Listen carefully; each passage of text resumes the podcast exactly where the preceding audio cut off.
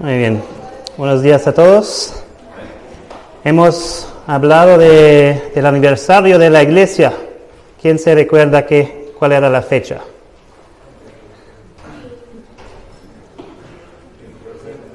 ¿22, 23 de julio? ¿Y cuántos años celebramos de iglesia? 25. Pues la historia de la iglesia no ha comenzado aquí en Anáhuac, aunque es una obra de Dios y estamos muy contentos. La, iglesia es mucho más grande que eso, tiene mucho más historia y la iglesia ha comenzado en Jerusalén, casi hace dos mil años casi. Y la fecha del aniversario es el día de hoy, es Pentecostés, cuando inició la iglesia. Y vamos a ver hoy en el libro de Hechos algo que tiene que ver con, con la iglesia. Abrimos nuestras Biblias a Hechos capítulo 1, por favor. Hechos capítulo 1. El libro de Hechos nos habla acerca del nacimiento de la iglesia y de los primeros años de la iglesia universal, de la iglesia de todo el mundo. Hoy vamos a leer los primeros cinco versículos. Hechos 1, 1 a 5. Así dice la palabra de Dios.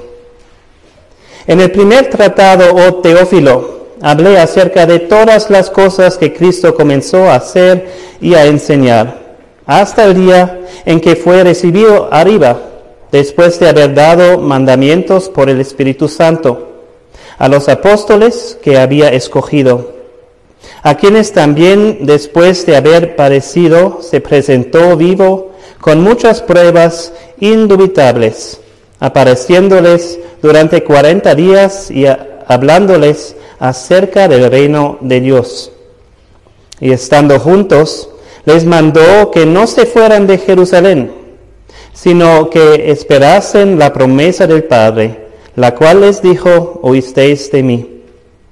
Porque Juan ciertamente bautizó con agua, mas vosotros seréis bautizados con el Espíritu Santo dentro de no muchos días.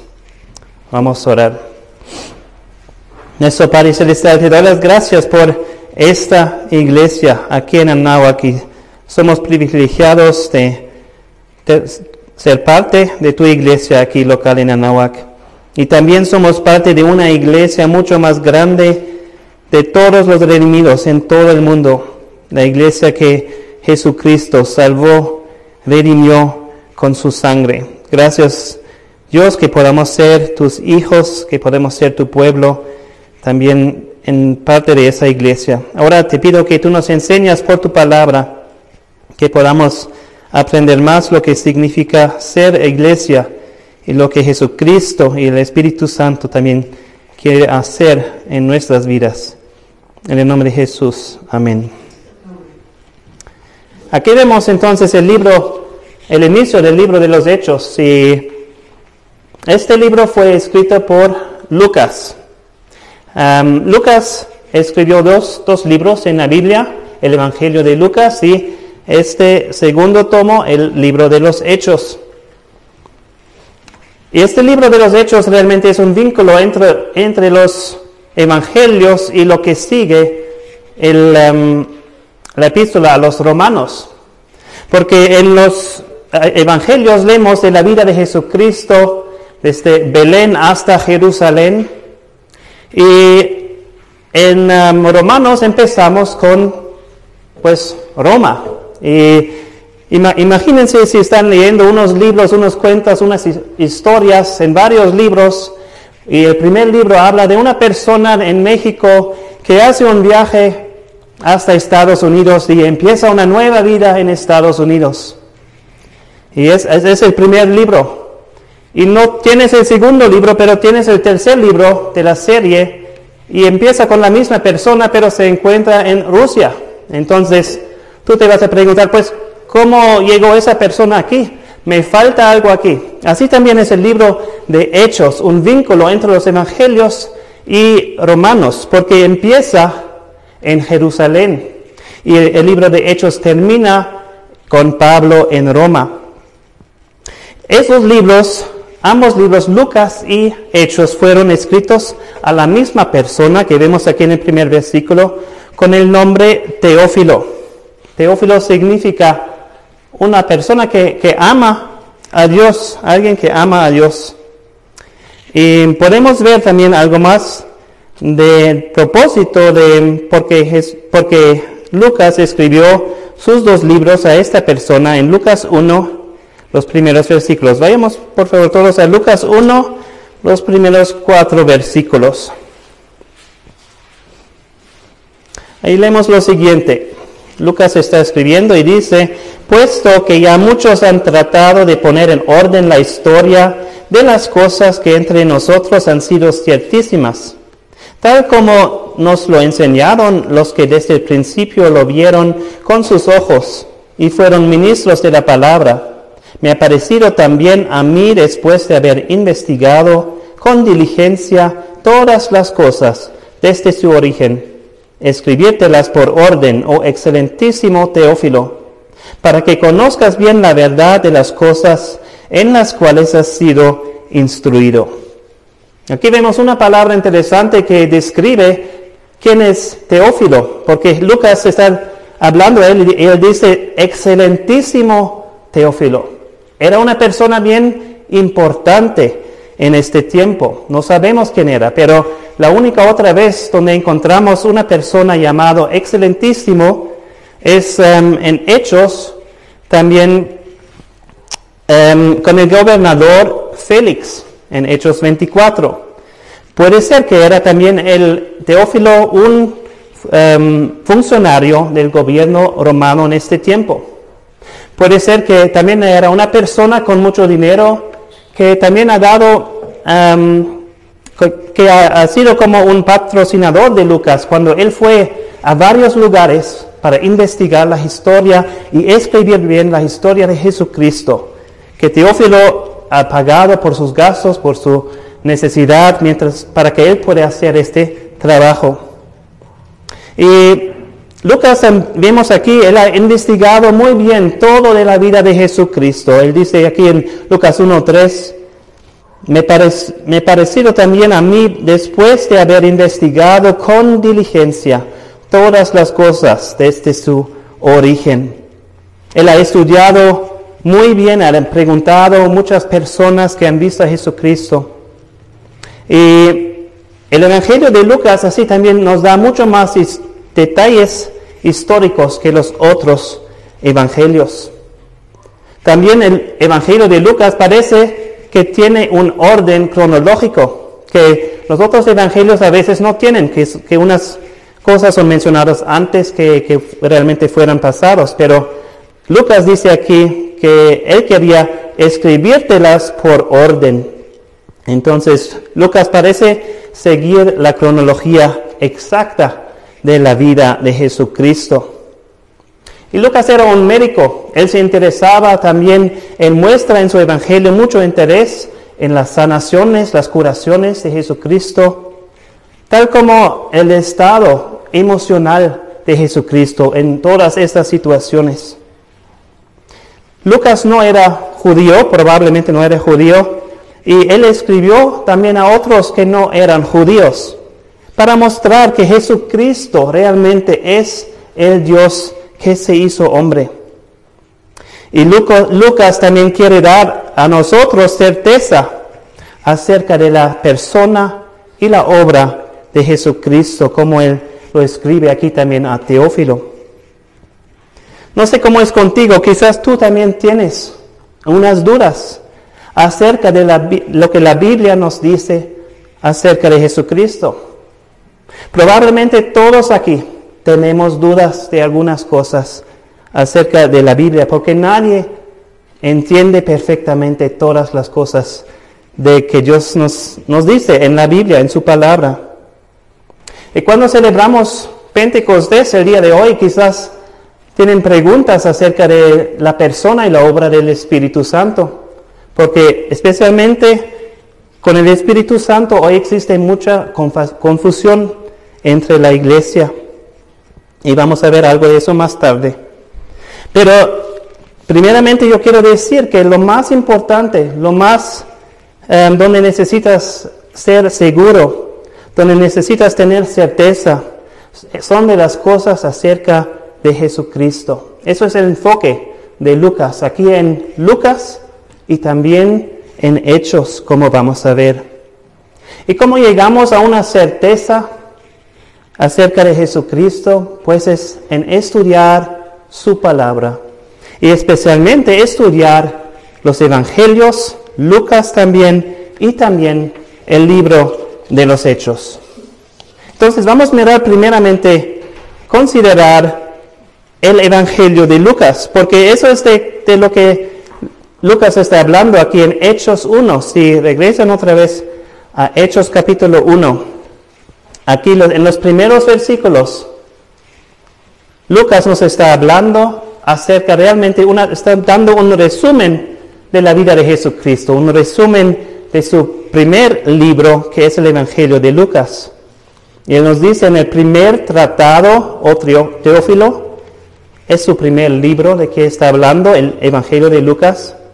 En el primer tratado, o Teófilo, hablé acerca de todas las cosas que Jesús comenzó a hacer y a enseñar, hasta el día en que fue recibido arriba, después de haber dado mandamientos por el Espíritu Santo a los apóstoles que había escogido a quienes también después de haber padecido se presentó vivo con muchas pruebas indubitables, apareciéndoles durante cuarenta días y hablándoles acerca del reino de Dios.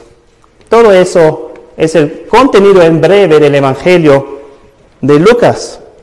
En este Evangelio vemos a Jesucristo como persona aquí en nuestra tierra en su cuerpo humano vemos a Jesucristo.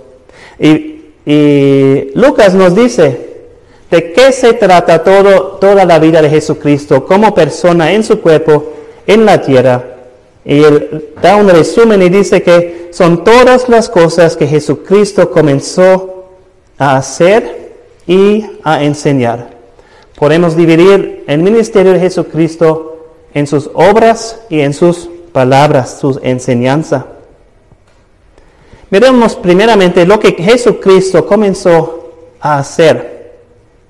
Pues em, aquí en el versículo 2 al final nos habla de los apóstoles que había escogido. Eso es una cosa que Lucas también nos menciona en Lucas capítulo 6, como Jesucristo escogió a los discípulos, a sus seguidores. Una cosa más que vemos por todo el Evangelio de Lucas que Jesucristo hizo, pues son sus milagros. Y es interesante que aquí en esos versículos, en este resumen de la vida de Jesucristo, Lucas no hace ninguna mención de los milagros de Jesucristo. Podemos pensar por qué es así. Pero sí, había muchos milagros, grandes milagros que Jesús había hecho. Por ejemplo, en Lucas 4, 8, 9 y 11, vemos cómo Jesucristo expulsó a los demonios. Vemos también cómo Él sanó a los enfermos. Él limpió a los leprosos en Lucas 5, 17. Sanó a paralíticos en Lucas 5. Él dio vista a los ciegos en Lucas 18. Pero no solamente sanó a la gente, también ha dado vida a los que estaban muertos. Dos veces em, Lucas nos escribe de eso en su Evangelio, en los capítulos 7 y 8. También vemos otros milagros en Lucas 8, como Jesucristo calmó una tormenta. Hoy, esta mañana, despertándonos, hemos experimentado algo de eso y no podemos hacer nada, solo escondernos en nuestras casas. Y Jesucristo ha dicho, sea la paz. Y todo se calmó. También Lucas nos cuenta en capítulo 9 cómo Jesucristo alimentó a cinco mil personas. Pero nada de eso nos dice aquí en Hechos. En Hechos 3 habla más de, del sufrimiento, de la muerte y de la resurrección de Jesucristo. Cuando dice aquí, a quienes también después de haber padecido, se presentó vivo con muchas pruebas indubitables, apareciéndoles durante 40 días y hablándoles acerca del reino de Dios. Miren conmigo em, un resumen de eso también en Lucas 24. Lucas 24, versículo 45.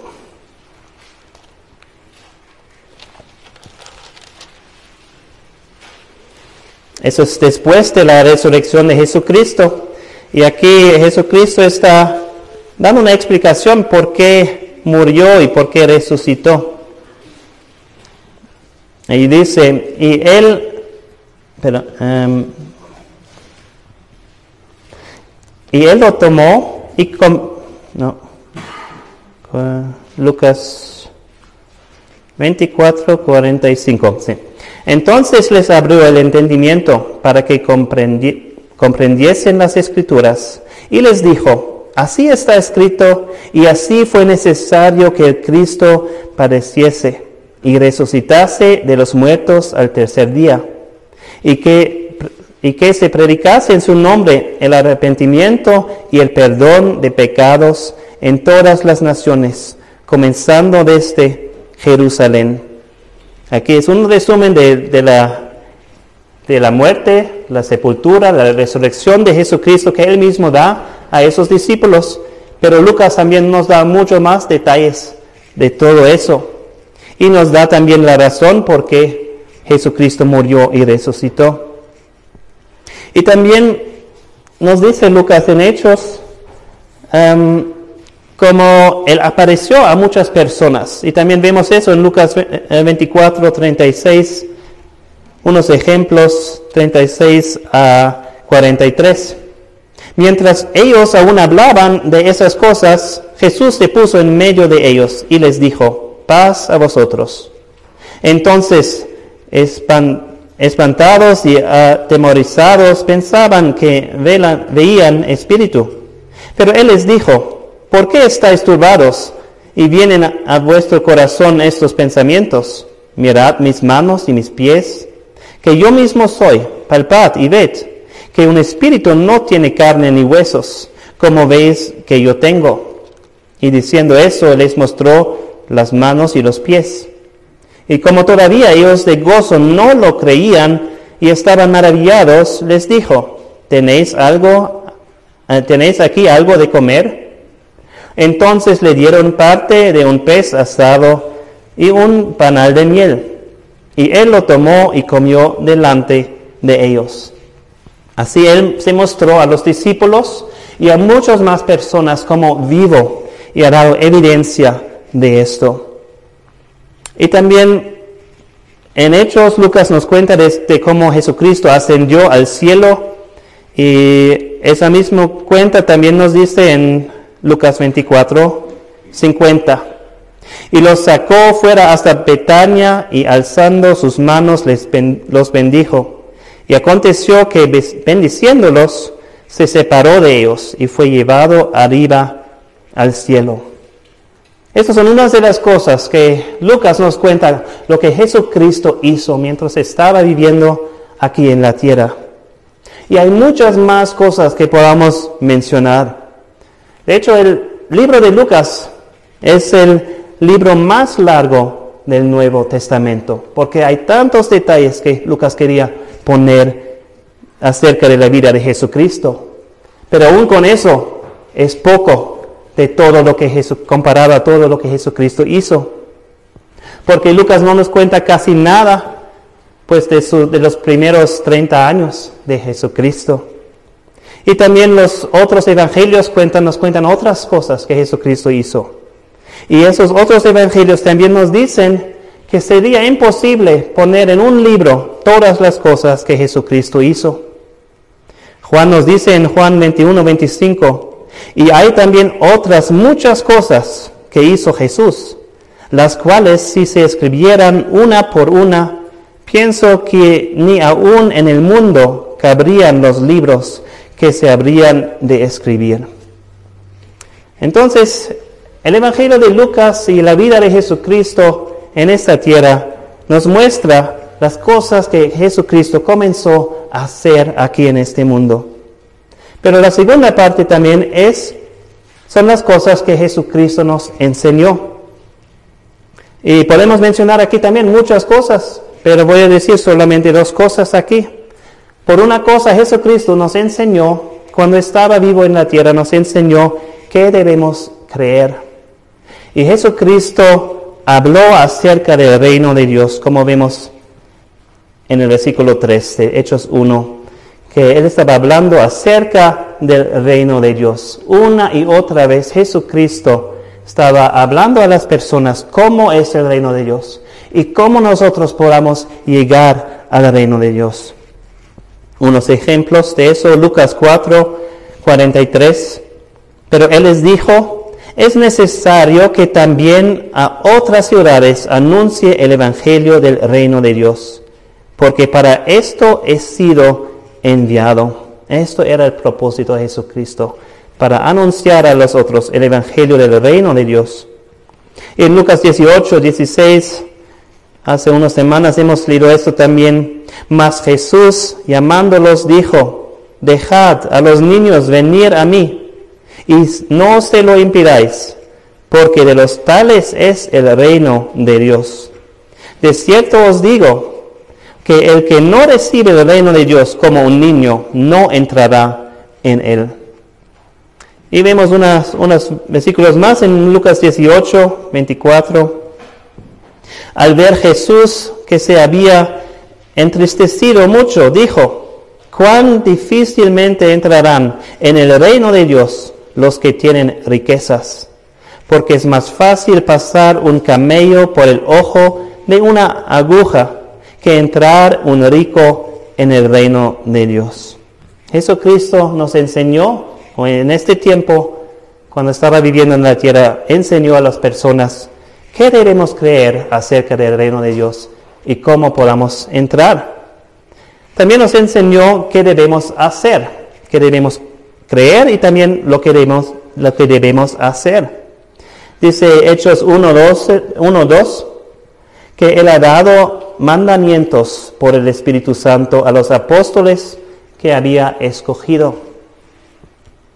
Y de este leemos también este mandamiento específico, eh, leemos también en Lucas 24 a partir del versículo 46. Ahí Jesucristo dice, así está escrito y así fue necesario que el Cristo padeciese y resucitase de los muertos al tercer día, y que se predicase en su nombre arrepentimiento y el perdón de pecados en todas las naciones, comenzando desde Jerusalén. Y vosotros sois testigos de estas cosas. He aquí, yo enviaré la promesa de mi Padre sobre vosotros, pero quedaos vosotros en la ciudad de Jerusalén hasta que seáis investidos de poder desde lo alto. Específicamente los discípulos debían esperar en Jerusalén para la venida del Espíritu Santo. Pero más general también vemos que em, Él nos enseñó los mandamientos de las cosas que debemos hacer para entrar en el reino de Dios. Y también nos enseñó y nos dijo que nosotros, las cosas que nosotros debemos hacer para que otros también pueden entrar al reino de Dios. Todo lo que Jesucristo hizo en esta tierra como hombre, en su carne, lo hizo en el poder del Espíritu Santo. Vemos como su concepción era con, con el Espíritu Santo. Su bautismo también vemos la presencia del Espíritu Santo en su bautismo. También en su tentación, el, el Espíritu Santo le guió y estaba con él. Y por todo su ministerio también el poder del Espíritu Santo estaba con Jesucristo. Entonces aquí vemos en, Lucas los hechos y las palabras de Jesucristo. Pero ahora podemos pensar, pues, Lucas son las obras, las palabras de Jesucristo. Y cuando llegamos a hechos, Jesucristo se va al cielo y está fuera de la tierra, está lejos. Él envía el Espíritu Santo y ahora el libro de los hechos pues son, esto, habla de lo que el Espíritu Santo está haciendo en la tierra o hizo en la tierra. Pero Lucas nos dice en el versículo 1 que su evangelio, el primer libro, habla acerca de todas las cosas que Jesús, Jesús comenzó a hacer y enseñar. Eso nos quiere decir que este libro nos habla acerca de las cosas que Jesucristo sigue o ha seguido hacer y enseñar. El enfoque también, creo, para Lucas es más en Jesucristo que en el Espíritu Santo, también en el libro de Hechos. Jesucristo sí se fue al cielo, sí no estaba presente aquí como hombre y está preparando un lugar para nosotros en el cielo, sabemos eso, pero eso no, no significa que Él no estaba activo en la tierra, también aunque no estaba presente en su cuerpo físico. Pero Jesucristo estaba presente en su cuerpo espiritual, que es la iglesia. Y la iglesia también obró aquí, vemos, en el poder del Espíritu Santo. El segundo libro de Lucas, que es para mí, aquí en mi Biblia dice Hechos, en otras Biblias quizás dice los Hechos de los Apóstoles, pero realmente, mejor dicho, son los Hechos de Jesucristo. El predicador Martin Lloyd Jones dijo esto, Cristo todavía es activo. Lo que Él hace es lo que cuenta, no lo que nosotros hacemos. Y el mensaje de la iglesia cristiana no solamente se trata de lo que Él ha hecho, sino también de lo que Él está haciendo. Él sigue. Él todavía está obrando. Y el libro de Hechos nos cuenta acerca de los otros hechos de Jesús. Algunas personas dicen que debe ser llamado los hechos del Espíritu Santo. Esto es incorrecto. Es Jesucristo quien domina. Y yo he mirado también, preparando eso, pues, ¿cuántas veces se menciona el Espíritu Santo en este libro? ¿Y cuántas veces se menciona el nombre de Jesucristo. Y si he contado bien, puede ser que he hecho unos errores, pero son unos 52 veces que el Espíritu Santo es llamado en el libro de los Hechos. Y si busquemos el, el nombre de Jesús, encontramos 54 veces. Pero eso es solo Jesús. Si miremos Jesucristo, son unos 16 veces más. Y si miremos a Cristo, son 13 veces más. Y el nombre que es usado más para Jesucristo en Hechos es el nombre Señor, el título Señor. Y esto también encontramos 98 veces en este libro. Entonces son 52 referencias al Espíritu Santo en este libro y 181 referencias a Jesucristo. Realmente es Jesucristo que domina este libro. En este libro entonces vemos también lo que Jesús continuó a hacer por medio del Espíritu Santo. Y también en este libro Jesucristo escogió a seguidores, a personas para seguirle, como en el Evangelio de Lucas. Miremos en um, Hechos 1, 24. Y orando dijeron, tú Señor, que conoces los corazones de todos. Muestra cuál de estos dos has escogido, para que tome la parte de este ministerio y apostolado de que cayó Judas por transgresión para irse a su propio lugar. Y les echaron suertes y la suerte cayó sobre Matías y fue contado con los once apóstoles. Aquí ellos están pidiendo y hablando al Señor, al Señor Jesucristo, y es él quien escoge em, el apóstol para reemplazar a Judas. También vemos en uh, Hechos 2, 47.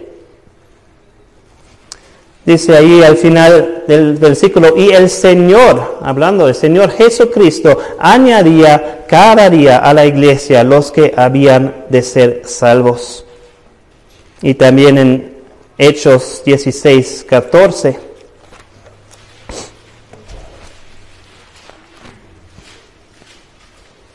Entonces una mujer llamada Lidia, vendedora de púrpura de la ciudad de Tiatira, que adoraba a Dios, estaba oyendo.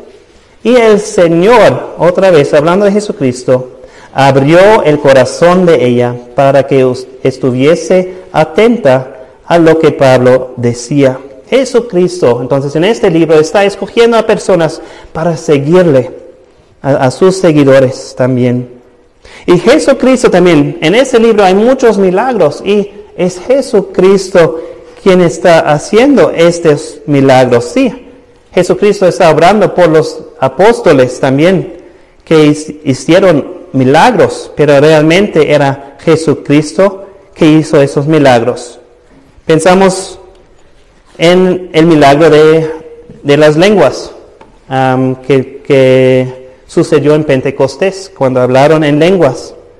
Pues eso sabemos, pues es porque el Espíritu Santo descendió y entonces recibieron poder y hablaban en lenguas. Pero miramos también lo que dice Hechos 2, 43. Mm, no, perdón. Hechos 2, 32. Hechos 2, 32.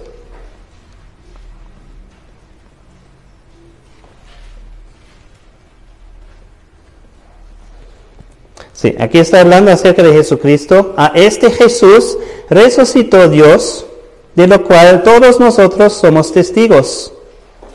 Así que, exaltado por la diestra de Dios y habiendo recibido del Padre la promesa del Espíritu Santo, ha derramado esto que vosotros veis y oís. Está hablando de, las lenguas y está diciendo aquí um, Pedro que que esto viene de Jesucristo, también con el Espíritu Santo, pero que es Jesucristo que ha derramado este, esta cosa.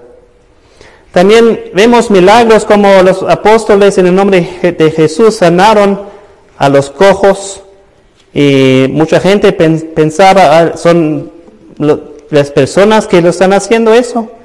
Pero miremos Hechos 3, 11 a 16. Y teniendo, y teniendo asidos a Pedro y a Juan, el cojo que había sido sanado, todo el pueblo, atónito, concurrió a ellos al pórtico que se, que se llama de Salomón. Viendo esto, Pedro respondió al pueblo, varones israelitas, ¿por qué os maravilláis de esto? ¿O por qué ponéis los ojos en nosotros, como si por nuestro poder o piedad hubiésemos hecho andar a este. El Dios de Abraham, de Isaac y de Jacob, el Dios de nuestros padres, ha glorificado a su Hijo Jesús, a quien vosotros entregasteis y negasteis delante de Pilato, cuando éste había resuelto ponerle en libertad. Mas vosotros negasteis al santo y al justo, y pedisteis que se os diese un homicida y matasteis el autor de la vida, a quien Jesús ha resucitado de los muertos, de lo cual nosotros somos testigos. Y por la fe en su nombre, a este que vosotros veis y conocéis, le ha confirmado su nombre y la fe que es por él ha dado a este esta completa sanidad en presencia de todos vosotros. Está diciendo que es Jesucristo que hizo este milagro. En 4.10 también dice eso.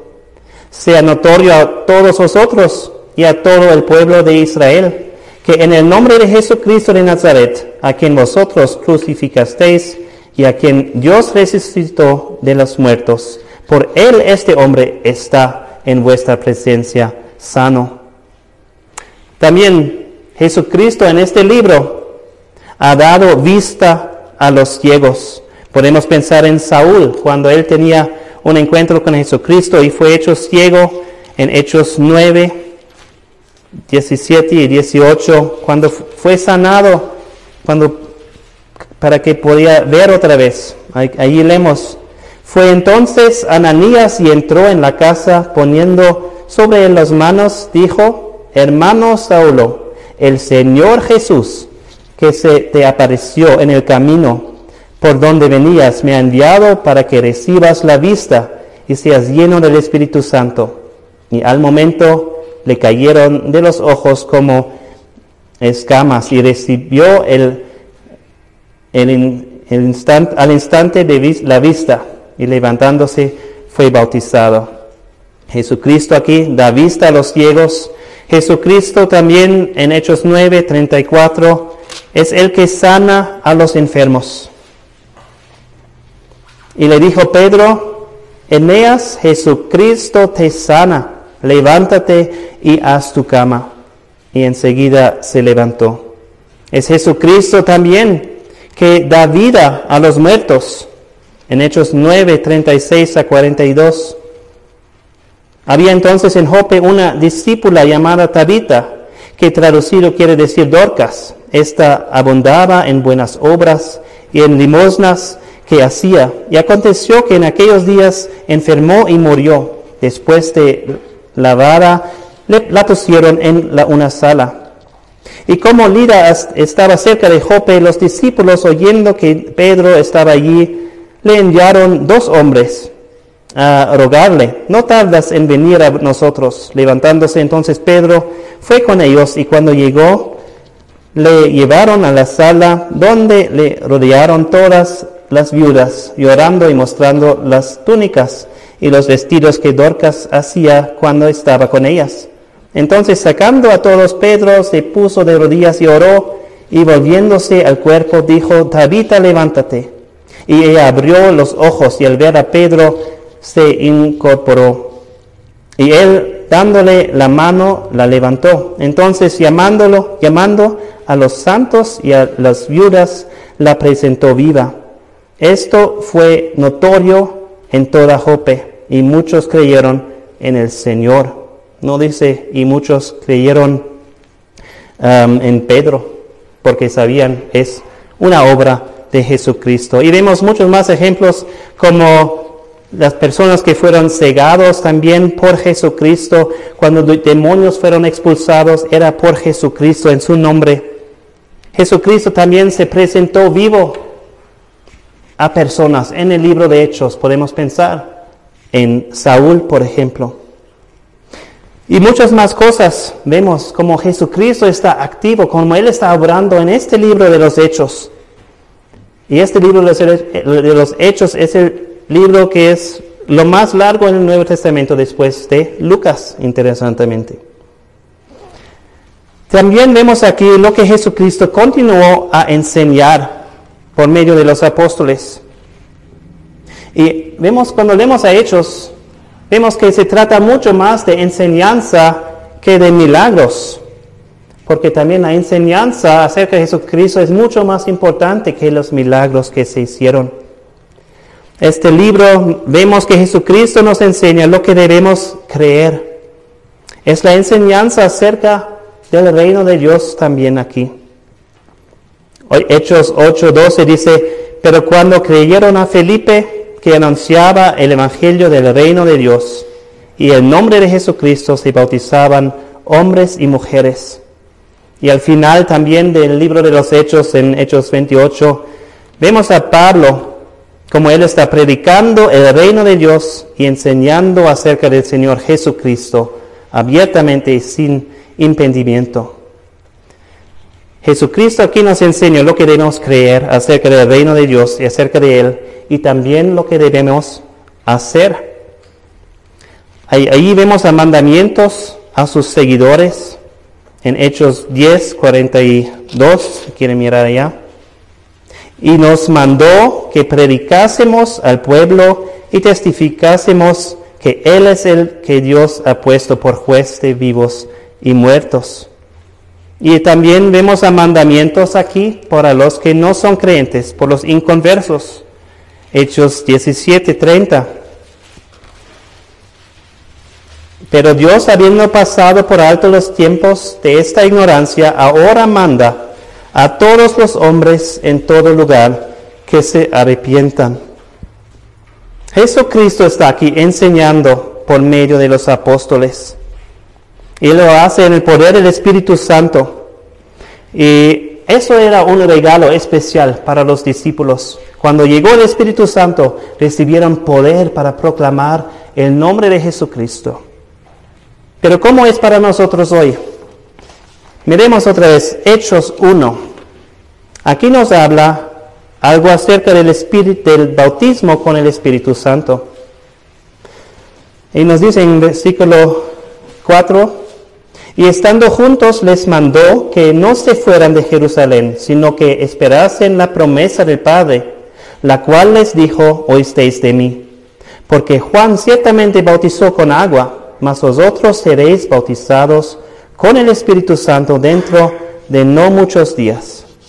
Con ese tema hay mucha confusión hoy en día en, en varias iglesias. Primeramente quiero decir que no es el Espíritu Santo. El, Espíritu Santo, eh, el, bautismo con el Espíritu Santo no es algo que solamente algunos cristianos experimentan y otros no experimentan. Tampoco es una experiencia segunda después de la salvación que viene algún tiempo después de ser salvos. En ninguna parte en la Biblia vemos que los cristianos son instruidos a buscar el bautismo con el Espíritu Santo. También quiero decir que hablar en lenguas no es la evidencia de ser bautizado en el Espíritu Santo. Es falso decir que alguien que no habla en lenguas no ha sido bautizado con el Espíritu Santo. Y al mismo tiempo es falso decir que alguien que sí habla en lenguas, esa es la evidencia que ha sido bautizado con el Espíritu Santo. ¿Qué entonces es el bautismo con el, Espíritu Santo? Pero um, en el Nuevo Testamento se menciona siete veces solo el bautismo con el Espíritu Santo. Y seis de esos siete versículos hablan que va a ser algo que va a pasar, como Cristo anunció que eso iba a pasar no nos da ninguna información de qué se trata, como también aquí en Hechos 1, 4 y 5. Pero un versículo sí nos da un mejor entendimiento de qué esto habla. Miren en 1 Corintios 12, versículo 13, por favor. 1 Corintios 12, versículo 13. Ese es el único versículo que nos dice lo que es el bautismo con el Espíritu Santo, de qué se trata. Primera de Corintios 12, 13. Porque por un solo espíritu, y aquí no se confunden porque dice aquí por un espíritu, no con un espíritu. En, el griego es la misma palabra y se puede traducir de esa vez o de, de otra manera. Está hablando de la misma cosa como los otros versículos. Porque por un solo espíritu, podemos decir también, porque con un solo espíritu fuimos todos bautizados en un cuerpo, sean judíos o griegos, sean esclavos o libres, y a todos se nos dio a beber de un mismo espíritu. El bautismo con el Espíritu Santo es entonces cuando en el momento de la salvación una persona está puesto dentro del cuerpo de Jesucristo, el cuerpo espiritual que es la iglesia. Y esto empezó en el día de Pentecostés. En este día todos los discípulos fueron bautizados con el Espíritu Santo. Y hoy en día, en el momento de la salvación de cada persona, ese ocurre en las vidas de los creyentes. Entonces todos los cristianos experimentan el bautismo con el Espíritu Santo y lo experimentan en el momento de la salvación. Si tú eres creyente, si tú conoces a Jesucristo como tu Salvador, tú también has sido bautizado con el Espíritu Santo. ¿Cuáles no son los efectos normales del bautismo con el Espíritu Santo? Quiero decir que hablar con lenguas o en lenguas no es un efecto normal de esto. Yo creo que hoy en día este no existe como, como algo que el Espíritu hace en los creyentes. Aún también en este libro de los Hechos, este hablar con, en lenguas era una excepción de la norma.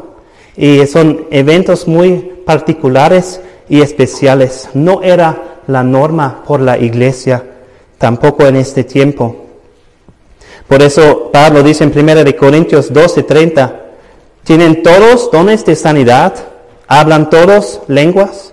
¿Interpretan todos? Pues no lo hicieron.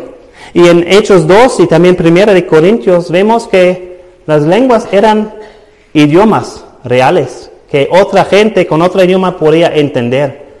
Hoy en día lo que se practica, personas que dicen que hablan en lenguas, son palabras sin sentido, que, una persona puede hacer y decir o pensar que es el Espíritu Santo, pero no es, era, no es como era en este tiempo. Entonces, tampoco la evidencia del bautismo con el Espíritu Santo tampoco es hacer milagros, curaciones. Creo que también que en esa manera Dios no obra por medio de cristianos, de personas que son curanderos eh, para otra persona. Hay mucha decepción en cuanto a eso en este tiempo. Y personas dicen, pues, que han sido sanados, pero siempre son casos que son muy fáciles a falsificar o mentir. Como decían, ah, yo tengo, tenía dolor de espalda y me sanó esta persona. O tenía dolor de cabeza y me sanó.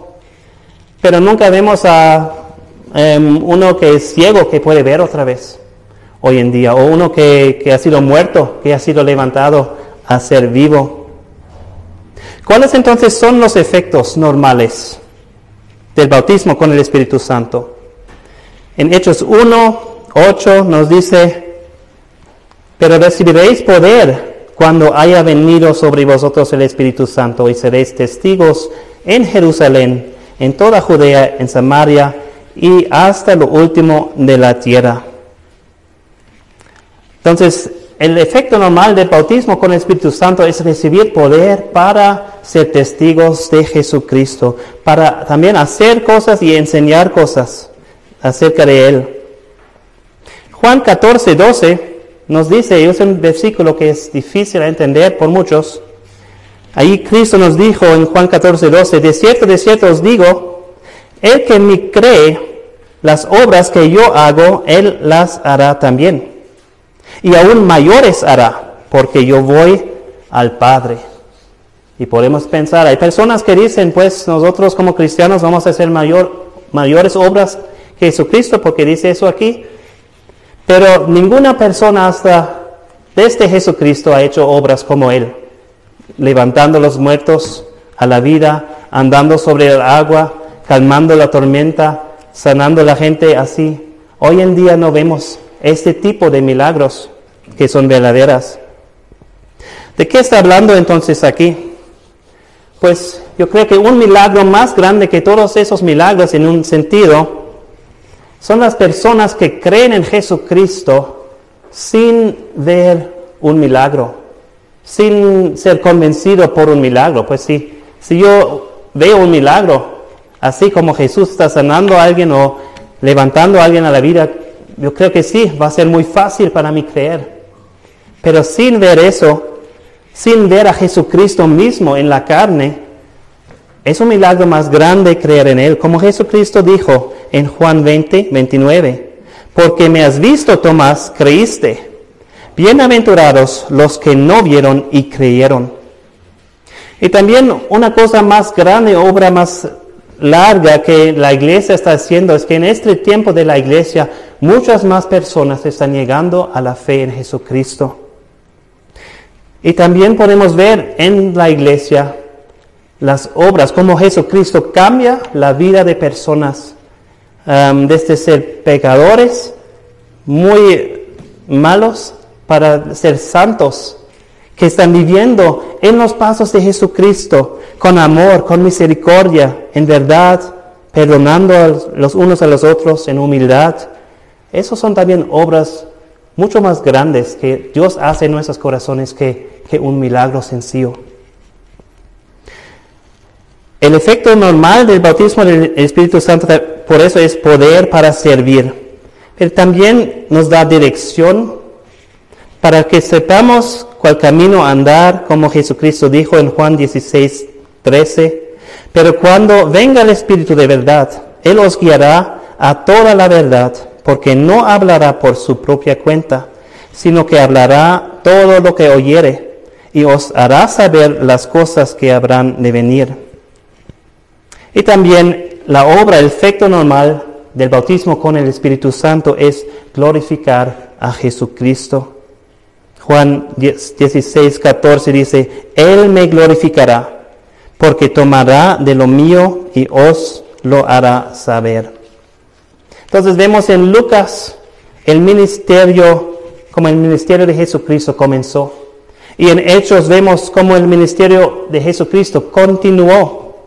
Y hoy en día también vemos cómo el ministerio de Jesucristo en esta tierra continúa. Jesucristo todavía está en el cielo, pero todavía está activo en la tierra por medio del Espíritu Santo en su pueblo. Y Jesucristo continúa a hacer las mismas obras, Él continúa a escoger a personas para seguirle. Él todavía sana a los enfermos, pero no por medio de curanderos. Él todavía hace milagros, pero no por medio de obreros de milagros. Él todavía se presenta vivo, vivo a otros, pero no en la carne, en persona, sino por medio de la palabra de Dios y del testimonio del Espíritu Santo.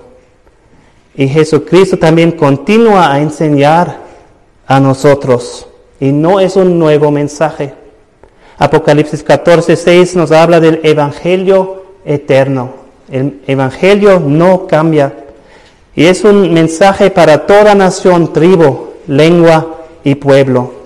Es el mensaje que Jesucristo quiere compartir a este mundo por medio de su iglesia, por medio de cada uno de ustedes aquí. No solamente por los predicadores, sino también cada uno que tiene relación con nuestros hijos, con nuestra familia, con nuestros compañeros de trabajo, con nuestros amigos, compañeros. El Espíritu Santo nos va a ayudar con eso, nos va a dar poder, nos va acordar de las cosas que debemos hablar. No es solamente, o no era solamente la tarea de los apóstoles anunciar el Evangelio de Dios. Es un mandamiento para cada seguidor de Jesucristo, también hoy.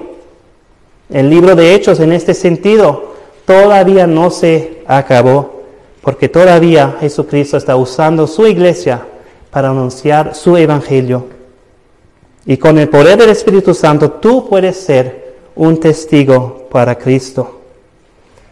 Predicador Albert Molo dijo, Hechos nos muestra que Cristo envía el Espíritu para hacer la proclamación del Evangelio efectiva. La iglesia es construida por la palabra de Dios y el Espíritu de Dios. El Espíritu Santo ha empoderado a Jesucristo en su ministerio en la tierra Jesucristo, sabemos, es una persona especial. Por eso era diferente como obraba el Espíritu Santo en su vida. El Espíritu Santo ha empoderado a los apóstoles en su ministerio de una manera similar y diferente que Jesucristo. Eso también era un tiempo especial cuando la iglesia se ha fundado cuando la escritura fue terminado em, a poner puesto escrito. Vemos la promesa de Jesucristo en, en Hechos 1, 8, pero recibiréis poder cuando haya venido sobre vosotros el Espíritu Santo, y me seréis testigos en Jerusalén, en toda Judea, en Samaria y hasta lo último de la tierra.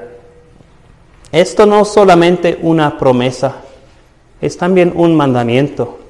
Y no solamente por los apóstoles, sino también para nosotros hoy, para la iglesia. El ministerio de Jesucristo no se acabó.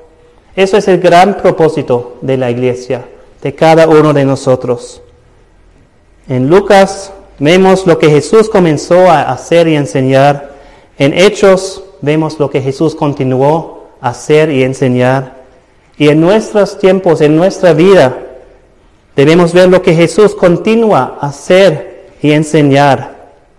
Y nosotros podemos participar en esa gran obra. No sé si habías leído algunas veces el Evangelio de Lucas o los Hechos y has pensado, ah, ¿cómo hubiera sido si yo podía ser vivido en este tiempo cuando Jesús estaba orando así? Pero Jesús todavía está obrando así. Y tú puedes ser parte de eso. Vas a vivir tu vida para participar en el ministerio de Jesucristo con el poder del Espíritu Santo. Vamos a orar. Nuestro Padre Celestial, te doy las gracias por el gran obra de la salvación que Jesucristo hizo. Cuando vino a este mundo, Él vino a anunciar el reino de Dios y instruirnos cómo podamos también ser parte de eso. Este glorioso evangelio fue llevado desde Jerusalén hacia todo el mundo. Te damos gracias Dios que nosotros también hemos escuchado este evangelio y creído en eso. Y tú también estás llamando a cada uno de nosotros como tu iglesia a tomar parte en el ministerio de Jesucristo que continúa el día de hoy. Gracias que tú también puedes utilizar nosotros en nuestras debilidades y fallas y pecado también, pero tenemos el Espíritu Santo que nos da el poder por eso. Dios, ayúdanos a vivir nuestra vida por tu gran por tus grandes propósitos, para tu gloria y para que todo el mundo pueda conocer a Jesucristo. En su nombre lo pedimos. Amén.